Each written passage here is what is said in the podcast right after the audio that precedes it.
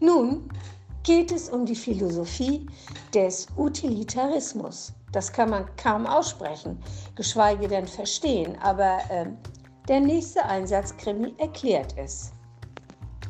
Die Alte. Die alte Frau, die es sich, nachdem sie sich vor einigen Jahren in der starren Ansicht, Vorfahrt zu haben, bei einem üblen Verkehrsunfall in den Rollstuhl verbracht hatte, weil sie einem Radfahrer, dem sie die Vorfahrt genommen hatte, hatte ausweichen müssen und so ungebremst in einen Laternenpfahl gerast war,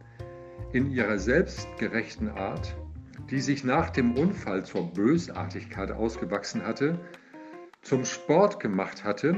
hinterlistig andere Verkehrsteilnehmer, besonders Radfahrer und Fußgänger, mit ihrem elektrischen Rollstuhl abzudrängen, so dass mal der eine Radfahrer in eine sich öffnende Autotür, mal der andere in Straßenbahnschienen oder schräg gegen eine Bordsteinkante zu fahren genötigt wurde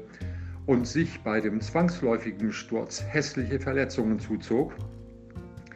und anschließend als vermeintlich bestürzte Zeugin mit tiefem Bedauern in der Stimme ihr Opfer der Polizei gegenüber des Fehlverhaltens zu bezichtigen, verlor an einem strahlenden Samstag, als sie wieder einmal, das war ihre neueste Methode, an einem belebten und verkehrsreichen Fußgängerüberweg,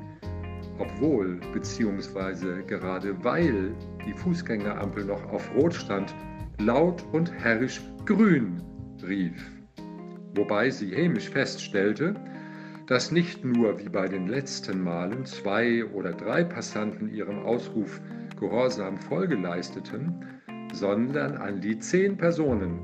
deren Schreie und fliegenden Körper sie im Geiste schon zu hören und zu sehen vermeinte, aber natürlich nicht damit rechnen konnte, dass es sich bei dem Auto, welches gerade heranraste,